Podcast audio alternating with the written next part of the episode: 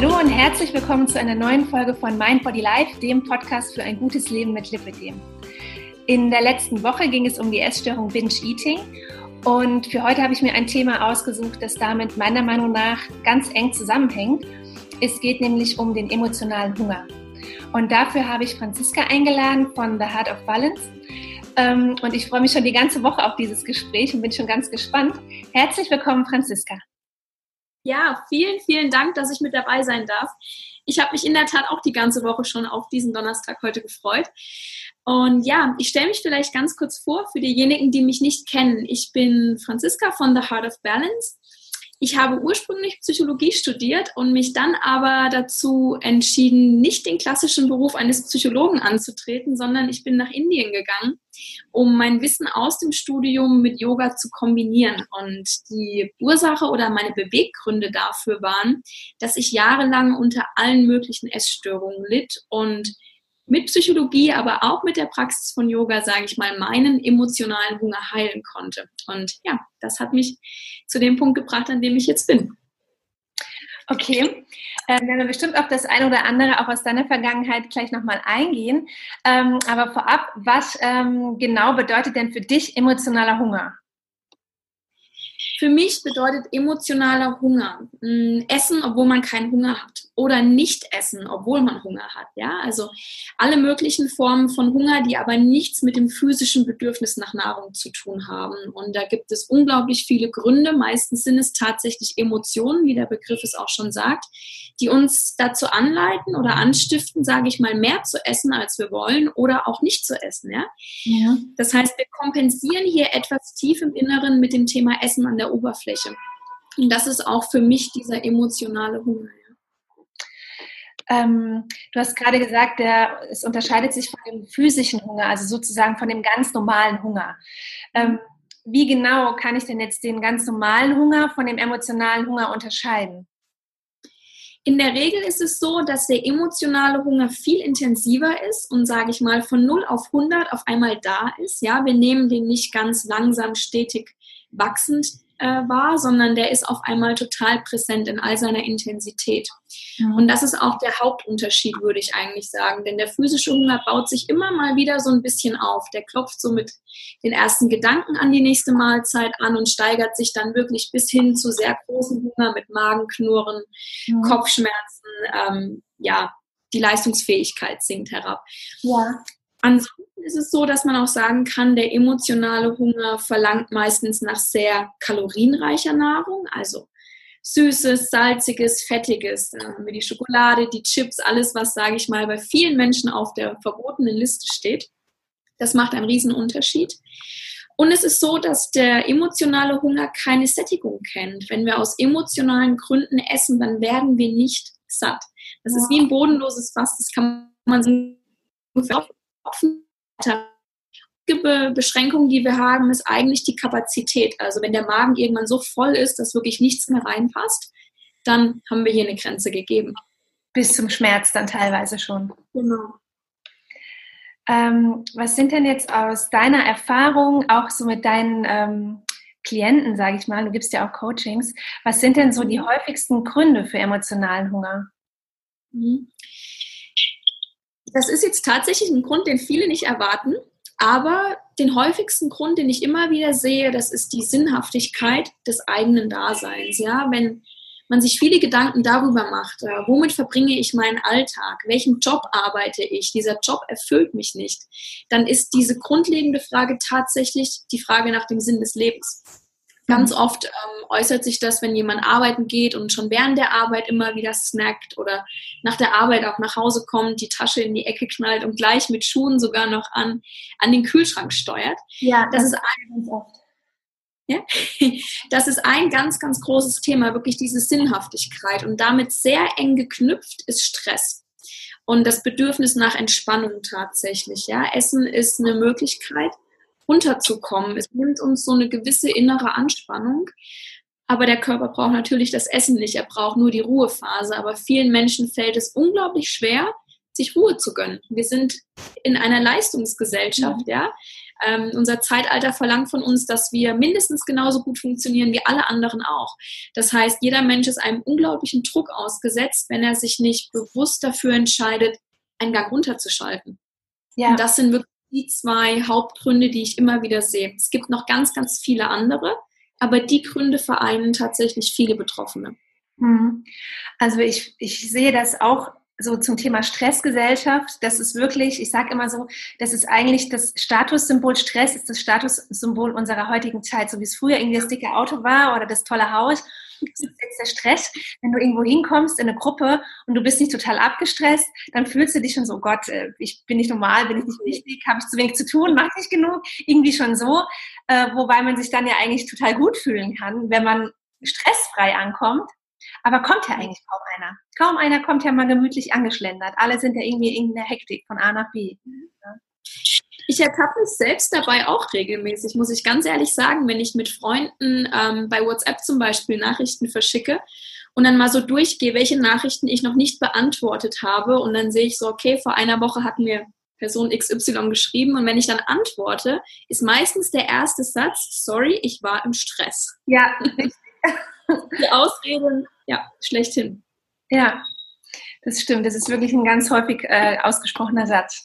Ähm, signalisiert ja dann auch irgendwie wahrscheinlich dem ganzen Körper und dem ganzen System, dass er im Stress ist. So oft man den Satz sagt oder schreibt. Ja, mhm. ähm, du hast ja gesagt, du hattest auch schon eine äh, Reihe von Essstörungen und hast, es, hast deswegen ja auch schon Therapieerfahrung. Also du warst schon selbst mhm. in der Therapie. Hat dir denn diese Therapie was geholfen? Hat, dir das, hat dich das weitergebracht oder war es wirklich erst das, was dann danach kam, was du für dich selbst rausgefunden hast, was dir dann wirklich weitergeholfen hat? Ich denke, dass es ehrlich gesagt ein Zusammenspiel war aus vielen Faktoren. Meine Leidensgeschichte ist sehr, sehr lang. Also ich litt über zwölf Jahre an Anorexie. Damit fing es an. Das ist so der Klassiker, der Einstieg mit 12, 13 Jahren. Das kippte dann sehr, sehr schnell in eine Bulimie über. Ähm, die ja, hat mich dann tatsächlich ein Jahrzehnt lang begleitet, also bis ich Anfang 20 war. Und als ich beschlossen hatte, mich tatsächlich auf den Weg der Heilung zu begeben, wurde es zum Binge-Eating. Ich habe dann zwar gesagt, ich möchte nicht mehr erbrechen, weil das für mich einfach, es, es ging nicht mehr. Also der, ich mhm. hatte eine Panikattacke während einem Essanfall mit Klinikaufenthalt und da war für mich klar, dieses ähm, Symptom Erbrechen ist mir nicht mehr möglich, weil ich wirklich Angst davor hatte. Dann war es aber Binge-Eating. Also die Essanfälle haben nicht aufgehört. Ich habe einfach nicht mehr kompensiert. Und dadurch habe ich aber auch über 10 Kilo zugenommen und das war natürlich auch nicht die Lösung. Also ich habe das Problem immer nur verlagert mhm. und bin dann in, diesem, in dieser Phase bin ich dann auch in eine klinische, ähm, äh, in eine stationäre Therapie gegangen. Und da war es zwar so, dass der Therapeut mir sagte, Frau Krusche, ich kann Ihnen nicht mehr weiterhelfen. Also das ist so der Standardsatz, den ich auch immer anbringe, wenn man mich nach diesem Aufenthalt fragt, weil das wirklich wie so ein Schlag ins Gesicht war. Mhm. Aber für mich war es der Punkt, an dem man mir meine Verantwortung zurückgegeben hat. Und das hat mir ehrlich gesagt gut getan. Ich hatte das Gefühl, dass der Therapeut mir eigentlich einen riesengroßen Gefallen getan hat. Das ist nämlich was, was ich sehr, sehr oft sehe, dass viele Betroffene ihre Verantwortung unterm Arm tragen und abgeben. Wenn sie zum Therapeuten gehen, wenn sie zu einem Coach gehen, wenn sie, selbst wenn sie Bücher lesen, dann legen sie die Verantwortung ab und schnappen sich das Buch, ja. Und das war der Schritt, der mir aus dieser Therapie wirklich äh, sehr präsent hängen geblieben ist. Das war, das war ein Geschenk tatsächlich. Und mit dieser Eigenverantwortung bin ich dann zum Yoga gegangen und habe angefangen, über viele verschiedene Techniken wieder in meinen Körper reinzukommen. Und das hat mir sehr geholfen, so diese Brücke zu schlagen zwischen sehr verkopfter Herangehensweise und Integration meines physischen Körpers. Mhm. Ja, ich finde, es ist auch ein ganz wichtiges Thema, also das Thema Eigenverantwortung. Man, man mhm. gibt wirklich äh, schnell ab bei Problemen, die ein bisschen schwieriger zu knacken sind oder für die man jetzt auch deutlich aus der eigenen Komfortzone gehen müsste. Und das ist eben bei einer Essstörung so, das ist bei Übergewicht so. Ich selbst habe mhm. zum Beispiel auch ähm, einen ganzen Stapel von allen möglichen Büchern, äh, zu allen möglichen Clean Eating und, und whatever, also etliche Ernährungsbücher und denke mir, ein Buch und einfach machen würde auch reichen. Ne? Was mache ich mit den 15 Büchern? Also das ist halt wirklich so dieses, dieses Gefühl, ich tue schon was, nur in dem Moment ich dieses Buch habe, in dem ich das besitze, verändert sich jetzt schon was, verändert sich was positiv. Ne? Aber es ist einfach in allen Bereichen immer das Machen, ähm, immer die Praxis. Ja, es ist auch der Tipp, den ich wirklich immer gebe, sowohl in meinen Coachings als auch in den Workshops nicht in Problemen, sondern in Lösungen denken. Ja, ganz oft ist es so, dass wir mit Problemen verkopft durchs Leben gehen und uns ein Buch, wie du es gerade gesagt hast, nach dem anderen kaufen, aber dann vom Kopf ins Äußere gehen, statt den Kopf auszuschalten und zu sagen, ich mache es jetzt. Ja, es ist ganz oft so, dass wir wissen, wir haben, wir, wir sind wirklich voller Psychoedukation. Wir wissen alles, was wir tun müssten, mhm. aber wir tun es. Und manchmal denke ich mir, es ist besser, zehn Bücher weniger zu lesen, aber einen Schritt zu gehen von dem, was man weiß. Und das ist die wahre Heilung, ja? Mhm. Auf jeden Fall. Ich habe mir jetzt auch schon gesagt, ich kaufe A, das nächste Buch nur, wenn das davor bis zum Ende gelesen wurde und wenn ich auch irgendetwas davon gemacht habe, weil noch mehr Wissen und noch mehr Input umsetzen ist halt einfach das Wichtigste. Ja, das sehe ich genauso. Ähm, bist du denn jetzt inzwischen eigentlich so dein, deine Essstörung, deinen emotionalen Hunger komplett losgeworden? Ähm, hat das diese zwölf Jahre gedauert? Ist es dann also man kann einen emotionalen Hunger an sich nicht loswerden, denn grundsätzlich trägt den jeder Mensch in sich. Ja? Also jeder Mensch hat die Tendenz, aus emotionalen Gründen zu essen. Das muss nicht bewusst sein. Emotionaler Hunger an sich als Essstörung wird erst relevant, wenn ein Leidensdruck dahinter steckt. Das heißt, wenn dein emotionales Essverhalten auch zu Leid führt, dann sollte man sich Hilfe suchen bzw. diesen Hunger angehen. Aber ansonsten kann man ja sagen, dass die meisten Menschen bei Stress verändert essen, bei Liebeskummer, bei sehr, sehr starken Emotionen wie Trauer, also selbst ein Mensch, der keine Essstörung per se hat, mhm. der ist verändert, ja? ja. Das heißt aber, ich habe meinen Leidensdruck hinter mir gelassen. Also der ist für mich nicht mehr da, da ich jetzt wirklich eine ganz normale, in meinen Augen sehr gesunde Beziehung zum Essen habe. Ich ernähre mich intuitiv, also wirklich nach dem Prinzip, ich esse, wenn ich Hunger habe, das, worauf ich Lust habe, bis ich satt bin. Mhm. Aber man kann natürlich in manchen Situationen auch entscheiden, emotional zu essen. Also das definitiv, wenn man bei sozialen Events ist und, sage ich mal, vielleicht einen Kuchen essen möchte, weil es mhm. gerade jeder macht dann setze ich mich zum Beispiel auch nicht immer hin und sage, nein, ich möchte den jetzt nicht. Aber es sind sehr, sehr bewusste Entscheidungen. Ja? Wenn ich aus nicht physischen Gründen esse, dann ist es eine gesunde, bewusste Entscheidung. Und dann ist es auch kein Vollstopfen. Genauso hungere ich nicht mehr, wie ich es früher gemacht habe. Das ist ja auch ähm, ein ganz wichtiger Punkt, dass emotionaler Hunger nicht nur das Bingen ist, wie beim Binge-Eating, mhm. sondern der emotionale Hunger bedeutet auch, bei Stress nicht zu essen ähm, wie bei der Magersucht, die Kontrolle über das Nichtessen zu erlangen. Ja, also geht immer in beide Richtungen. Ja, du hast jetzt ja das Binge-Eating schon ein paar Mal erwähnt, auch selbst äh, schon mitgemacht. Und ich hatte in der mhm. letzten Woche auch eine äh, Lipödem-Betroffene, die eben auch vom Binge-Eating betroffen ist und die jetzt auch gerade eher schon ihren zweiten Klinikaufenthalt dazu hinter sich gebracht hat. Und sie hat davon eben berichtet. Ähm, und jetzt ich kam ungefähr zeitgleich, zeitgleich mit dem Interview auf, auf deinen Blog sozusagen und habe mich dann gefragt, emotionaler Hunger und Binge-Eating, kann man das eigentlich gleichsetzen? Gehört das zusammen? Das würde ich sagen auf jeden Fall, aber ist es sogar eventuell das Gleiche? Also Teil des emotionalen Essens, aber grundsätzlich kann man sagen, dass der emotionale Hunger jede Form von Essstörung ist. Ähm, man hört mich sehr, sehr selten den Begriff Essstörung sagen, weil ich ihn eigentlich nicht mag. Für mich sind Essstörungen Schubladen. Und ich finde, man kann keinen Menschen in eine Schublade stecken, aber es ist einfach so, dass die Psychologen und Ärzte klar kategorisieren müssen, ja, ob das jetzt eine Magersucht ist, ein Binge-Eating oder eine Bulimie. Mhm. Und das Binge-Eating ist auch, hat eine emotionale Komponente, aber grundsätzlich ist emotionales Essen alles, was abweicht vom physischen Hunger. Also jegliche Form von Hunger, die über das physische Bedürfnis hinausgeht, bezeichnet man eigentlich als ein emotionaler Hunger. Mhm. Denkst du denn, dass es äh, eine Form von emotionalen Hunger gibt, die man, aus der man selbst herauskommen kann, oder ist eine Therapie immer zwingend notwendig? Ich glaube, dass das tatsächlich von Person zu Person unterschiedlich sein kann. Man kann aus einem emotionalen Hunger rauskommen. Es ist aber immer die Frage, was die Ursache auch dafür ist. Und eine Essstörung muss nicht die primäre, das primäre Problem sein. Es kann sein, dass das ein sekundäres Problem ist. Jemand, der ähm, Traumaerfahrung gemacht hat, ja, zum Beispiel. Also jemand, der traumatisiert ist, der kann eine Essproblematik entwickelt haben. Das heißt jetzt aber, dass es ganz schwer ist, nur am Essen zu arbeiten, wenn eigentlich ja das, was es ausgelöst hat, also die Ursache, nicht angegangen wird. Von daher würde ich sagen, man kann sehr, sehr viel in Eigenarbeit machen. Also für mich war es auch tatsächlich die Arbeit mit dem Yoga, die mir geholfen hat.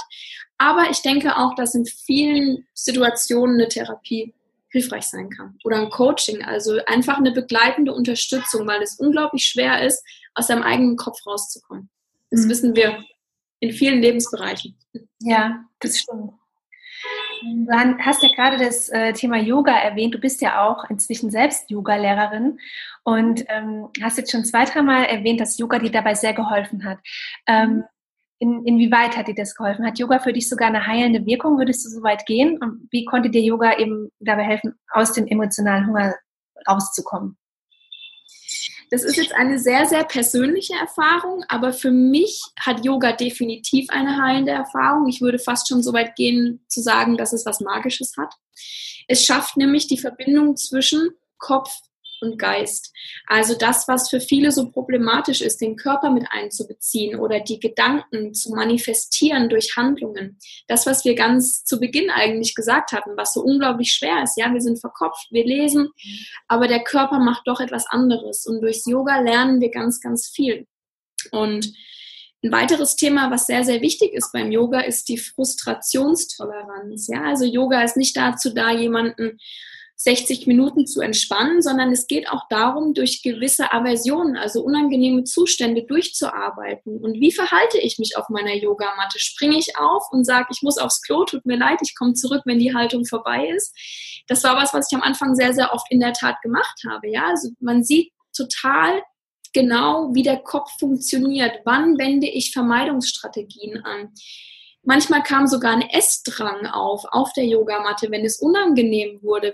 Sehr viele stehende Positionen, die wahnsinnig stark in die muskuläre Aktivität eingehen. Da wurde ich manchmal getriggert und wie aus dem Nichts war der Drang da, oh, ich habe Hunger. Mhm. Und da habe ich zum ersten Mal so richtig gemerkt, wie, ähm, wie das geknüpft ist. Also wie hängen die unangenehmen Zustände mit meiner inneren Antwort zusammen. Mhm. Und das fand ich sehr spannend und das hat mir unglaublich dabei geholfen, da durchzuarbeiten. Also ähm, es ist auf jeden Fall auch wichtig, dass man sehr selbstreflektiert ist, ähm, mhm. um das überhaupt festzustellen. Ne? Das lernt man aber tatsächlich. Also Selbstreflexion ist ein Teil der Yoga-Praxis an sich. Yoga ist ja nicht nur die physische Praxis, sondern es ist eigentlich, man sagt, ein holistisches, also ein ganzheitliches Übungssystem. Es geht darum, auch ins Innere reinzuschauen, zu reflektieren. Und ich würde nicht sagen, dass es eine Grundvoraussetzung ist, dass man das bereits gut kann. Ich würde eher sagen, dass Yoga Mittel zum Zweck ist, dass es einem lehrt, selbst zu reflektieren. Denn wenn man nicht reflektiert, bleibt man stecken. Man hat Blockaden in der Yoga-Praxis. Und im Grunde ist es so, dass man im Yoga ja genauso weiterkommen möchte wie in anderen Bereichen des Lebens auch. Und beim Yoga ist es eben nicht so, wenn man mehr physisch übt, dass man weiterkommt, sondern man sieht, dass man tiefer reflektieren muss, dass sich andere Körperhaltungen eröffnen. Es ist eine ganz spannende Geschichte. Okay. Ähm, du hattest in einem deiner Blogartikel geschrieben, dass dir ganz besonders Yin-Yoga geholfen hat. Mhm. Ähm, Yin ist ja äh, weiblich. Ist mhm. es ein besonders sanft oder langsamer Art des Yogas? Ich habe noch nie Yin-Yoga gemacht. Yin-Yoga ist das Gegenteil der sehr kraft vollen Stunden. Also Yin-Yoga bedeutet, dass wir circa im Durchschnitt, sagt man, drei bis fünf, vielleicht sogar sechs Minuten in einer Haltung verweilen. Also dass wir wirklich ausgestattet mit Kissen, mit Gurten, mit allen möglichen ähm, Props, sagt man, also Dinge, die einen unterstützen. Da werden die Körperhaltungen, sage ich mal, ausgestattet. Und so ist es leichter, sich gehen zu lassen und tatsächlich in einer Haltung zu bleiben. Und es geht gar nicht darum, mit den Muskeln zu arbeiten. Also es geht nicht darum, den Körper aufzuwärmen, ins Schwitzen zu kommen, sondern es geht vielmehr darum, den meditativen Aspekt der Praxis auszuleben. Also wirklich ruhig zu bleiben und auch die Gedanken ja fließen zu lassen, aber ohne in Geschichten, sage ich mal, sich treiben zu lassen, sondern man mhm. kommt immer wieder zurück zum Körper, zur Atmung. Das ist eine sehr sanfte Form der Meditation. Ähm, wäre das auch eine gute Yoga-Art für Einsteiger? Weil es eben so sanft ist?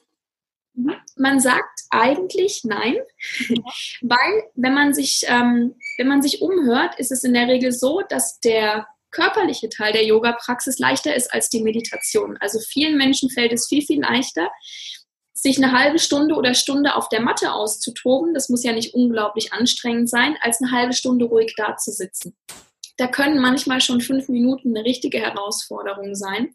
Und beim Yin-Yoga ist es tatsächlich so, dass man sich daran gewöhnen muss, mit seinem Kopf allein zu sein oder mit seinen Gedanken so konfrontiert zu werden. Also man sagt eigentlich, es ist keine besonders fortgeschrittene Praxis, aber ein bisschen Vorerfahrung mit der Thematik Yoga, aber auch Meditation ist von Vorteil. Okay. Ähm, Yoga ist ja auch ähm, dockt ja auch sehr ans Ayurveda an, ne? wenn nicht das sogar zusammengehört, würde ich sagen. Ähm, hast du auch äh, jetzt in deinen Coachings oder so, beziehst du da auch das Thema Ayurveda mit ein oder in deinem Leben, beziehst du da das Thema Ayurveda mit ein? Direkt das Thema Ayurveda nicht. Es ist interessant, weil ich in Indien lebe tatsächlich, aber von der Ayurveda-Praxis ich habe nicht unbedingt Themen, die ich mit einbeziehe, aber ich merke, dass ich mich intuitiv doch sehr hingezogen fühle. Also auch vieles, was das Essen anbelangt. Also Ayurveda hat mir sehr geholfen, mein Spektrum zu erweitern. Also dass ich zum Beispiel nicht daran festhalte, dass ich zum Frühstück eine Scheibe Brot essen muss, sondern dass ich mir auch erlaubt habe, eine warme Porridge-Mahlzeit einzunehmen, was im Ayurveda ja sehr gerne ähm, vermittelt wird, dass es gut ist, das Verdauungsfeuer anzuregen. Also ich würde sagen, nicht direkt, aber indirekt fließen doch schon viele Thematiken mit ein, ja. Und es steht ja sowieso mit Yoga im sehr engen Austausch. Mhm. Ähm, du hast jetzt ja auch schon ein paar Mal intuitiv Essen erwähnt und intuitiv Essen ist ja auch gerade irgendwie in aller Munde. Ähm, das heißt, dass du nicht nach irgendwelchen Plänen isst oder, sondern dass man halt auf das eigene Bauchgefühl, auf das eigene Körpergefühl hört und achtet. Ähm, aber es ist jetzt ja so in der Theorie so leicht gesagt wie würdest du sagen, gelingt wirklich intuitives Essen? Bei mir persönlich kann ich mal als Beispiel nennen, ich beschäftige mich gerade sehr, sehr viel mit Ayurveda und da ist es ja auch, dass man intuitiv essen soll und ich habe ja trotzdem immer diesen Drang, ja, aber ich will ja nichts falsch machen, ich will ja nämlich das Richtige, das Richtige essen und so weiter. Ja, habe ich das jetzt richtig kombiniert? Sind das jetzt auch die sechs Geschmacksrichtungen und so weiter? Also ähm, mir fällt es total schwer, intuitiv zu essen, obwohl ich glaube, dass mein Körper schon den Plan hat. Aber mhm. immer habe ich dann, der Kopf funkt irgendwie immer dazwischen und ich denke, ich muss es mehr planen und mehr gucken, machen, tun. Wie ist es dir gelungen, intuitiv zu essen? Mhm. Du hast gerade eigentlich schon ziemlich genau gesagt, was das Problem ist. Ich weiß nicht, ob es dir aufgefallen ist. Und zwar, du hast gesagt, dass der Kopf plant. Und die Intuition findet nicht im Kopf statt, sondern die Intuition ist ein tiefer liegendes Gefühl. Ja? Das mhm. heißt, sobald du probierst, mit dem Kopf intuitiv zu essen, scheitern wir. Das endet im Chaos, weil der Kopf niemals eine intuitive Antwort dir geben kann, sondern der Kopf wägt immer ab. Gerade im Bereich Ayurveda habe ich die ganzen Gewürze integriert. War das jetzt süß, salzig, bitter? Genau. Habe ich das gearbeitet. Intuitiv bedeutet tatsächlich auf die innere Stimme zu hören und was ich ganz wichtig finde, ist, ist, dass wenn man mit einer Essstörung tatsächlich vorbelastet ist, dass man nicht einfach sagen kann, ess jetzt, worauf du Lust hast, sondern man muss das ein bisschen langsam angehen. Man muss schauen, was tatsächlich funktioniert. Und mein Prinzip, das ich gerne auch in den Coachings vermittel, ist, ess muss von 0 auf 100 springen und sagen, ich muss jetzt nur noch intuitiv essen, weil das Chaos ansonsten sehr, sehr anstrengend sein kann. Und viele Menschen hören dann auf, intuitiv zu essen. Mhm. Das heißt aber, du kannst versuchen, intuitiv Wert zu essen. Ja, du kannst ja probieren, sage ich mal, vielleicht schon eine Regelmäßigkeit zu haben, aber du kannst dann während dieser regelmäßigen Mahlzeiten entscheiden, worauf habe ich Lust.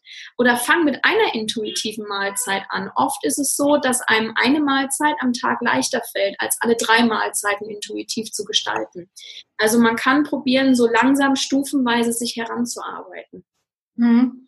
Das ähm, finde ich auch total wichtig, dass man sich das auch immer wieder bewusst macht, sich das auch zu erlauben. Ich möchte was ändern und ich darf das stufenweise. Ich muss nicht wenn ich morgen anfange, morgen alles geändert haben. Das ist ja auch immer etwas, was so dermaßen Druck erzeugt. Ach Mist, jetzt habe ich ja auf dem Geburtstag den Kuchen gegessen, aber ich will doch gerade zuckerfrei oder ich will doch gerade gesund, ne? Und dann schmeiße ich alles über Bord, weil es hat ja keinen Sinn. Ich habe jetzt dieses Stück Kuchen gegessen. Und das ist ja wirklich auch so ein Muster, was ja auch so viele haben, was in mir auch verankert ist, was mich auch total stresst, dass ich mir denke, mein Gott, kann ich das nicht loskriegen und einfach mal so kleine Ausnahmen Ausnahmen sein lassen. Ne? Und die Welt dreht sich weiter und ich mache mein, meine normale Ernährung dann weiter. Das ist wirklich ja. immer noch so ein Knackpunkt das ganz oder gar nicht Prinzip, ja. Also wenn ich etwas mache, dann muss ich es zu 100 Prozent machen. Und dafür ist, muss ich auch ehrlich sagen, Yoga praktisch. Das hat mir wirklich geholfen zu verstehen, dass mein Körper, dass mein Geist, dass meine Gefühle von Tag zu Tag anders sind und dass ich nicht jeden Tag gleich stark an eine Sache herangehen kann oder möchte, nur weil ich beschließe, Yoga zu machen, muss das nicht heißen, dass ich jeden Tag gleich intensiv auf die Matte steigen kann. Manchmal gibt es Tage, an denen kann ich es gar nicht. Aber wie kann ich lernen, damit umzugehen, dass ich im Fluss des Lebens existiere und nicht konform, rigide in einem System, ja, was mein Kopf mir vorgegeben hat. Mhm. Ja, ich finde, hier spielt ja auch das Thema Selbstliebe so ganz stark mit rein. Das hat ja mhm. auch was mit Selbstliebe zu tun, wenn man es schafft, sich eben auf diese Art und Weise so zu behandeln, dass man sich nicht ständig was verbietet und nicht ständig sich die Schuld für irgendwas gibt ne, und ein schlechtes Gewissen macht und so weiter. Mhm. Und ähm, ich habe da auch, äh, als ich auf deinem Blog gestöbert habe, auch zu dem Thema einen Artikel gefunden. Und äh, du hast dann auch geschrieben, dass dir, äh, als du dich damit beschäftigt hast, dass es dir irgendwie theoretisch eingeleuchtet hat, ja, das macht echt Sinn mit der Selbstliebe und so weiter. Aber dass dann irgendwie die Umsetzung war für dich dann doch nicht so einfach. Ich äh, würde vermuten, dass es dir inzwischen gelungen ist. und kannst du Tipps geben, äh, wie es denn äh, mir oder auch meinen Zuhörerinnen gelingt? Mhm. Ich finde, dass es ganz schwierig ist, den einen Tipp zu geben, weil ich persönlich zum Beispiel ein Akt der Selbstliebe ist es für mich, ähm, zur Massage zu gehen. Das ist etwas, was mir sehr, sehr gut tut.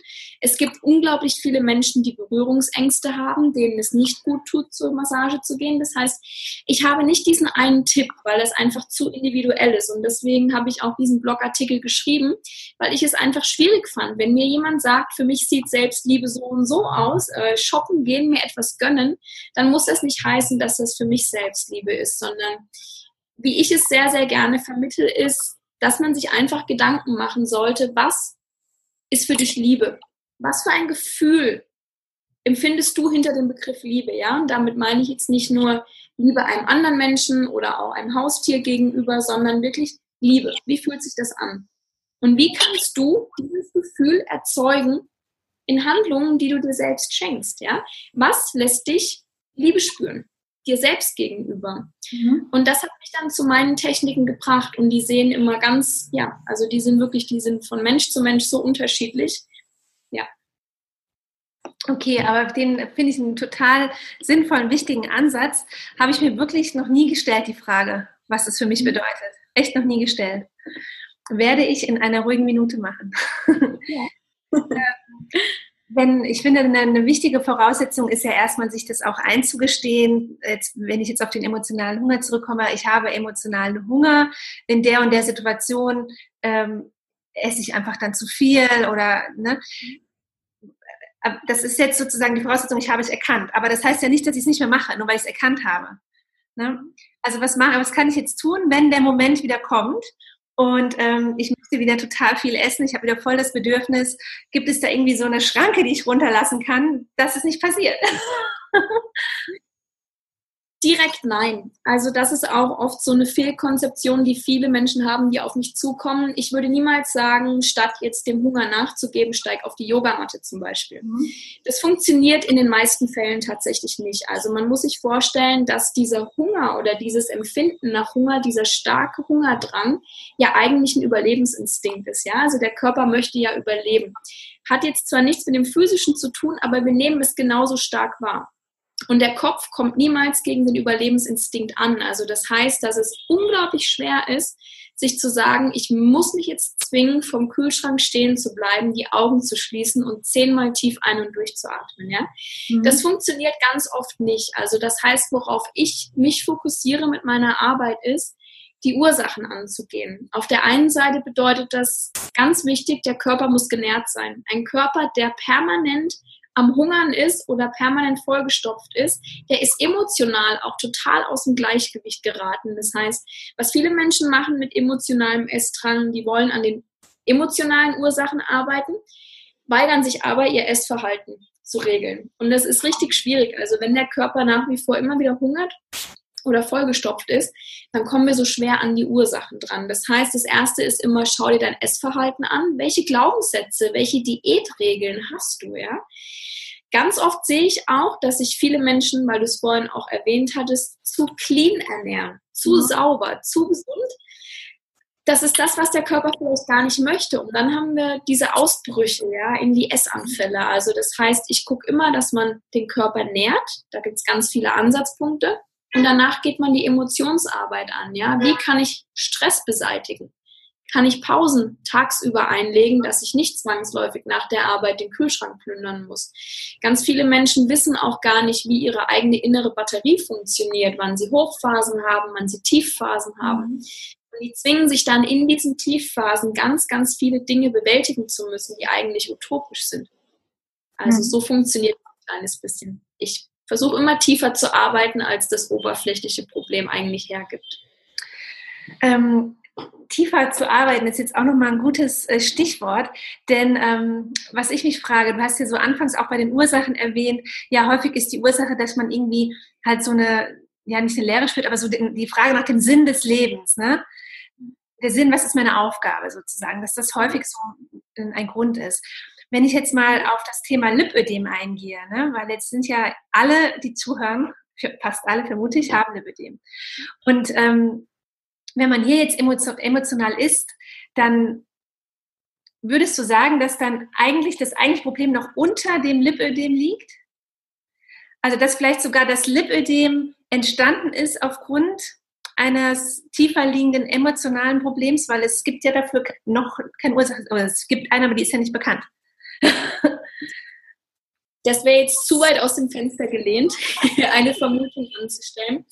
Aber worum es grundsätzlich geht, ist ja, wenn ich, egal was für eine, eine physische Last mit mir herumtrage, sei es Lipödem, sei es eine andere ähm, Krankheit, egal was, egal in welcher Form es auftritt, wie ich damit umgehe, darum geht es ja im Endeffekt. Mhm. Ja, also der emotionale Hunger beseitigt ja das Problem nicht. Das heißt, ich gehe hier mit Frustration in einer Art und Weise um, die eigentlich nur noch negativ auf das Problem oben drauf setzt. Mhm.